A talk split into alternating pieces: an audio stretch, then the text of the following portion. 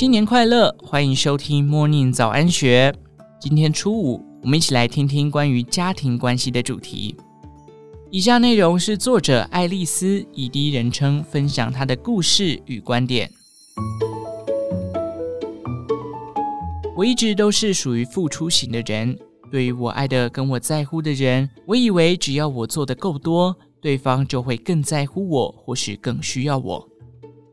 近几年，我发现我好像需要借由被需要这件事才感觉到爱，但其实这是很病态的，因为过度的付出会让彼此的关系失衡，也容易让对方有压力。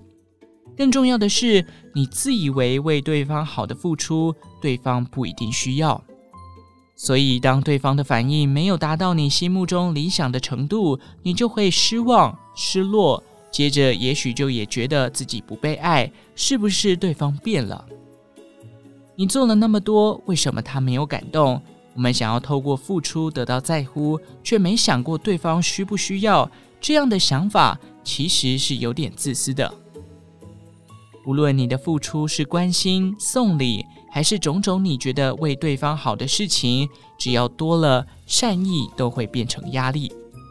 所以，我们都需要时时提醒自己：当你又想要过度关心、付出的时候，告诉自己先不用做这么多，练习把这些时间跟心力留给自己，真的会过得轻松很多。常常说要爱自己，爱自己。爱自己到底是什么状态呢？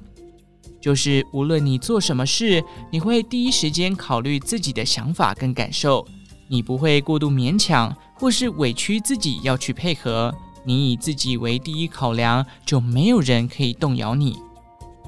这听起来很简单，但做起来非常不容易。不过，它可以透过慢慢练习，从做自己喜欢的事情开始。慢慢找回对自己的认同感，以及消化自己不安、缺爱的负面情绪。不要透过付出以及牺牲来换取对方的爱，这样的状态是很不健康的。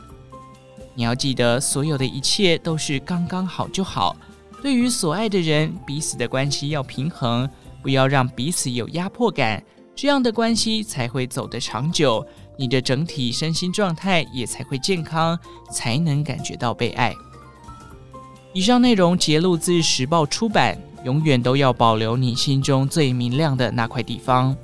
详细内容欢迎参考资讯栏下方的文章连结。最后，祝福您有个美好的一天，我们下次再见。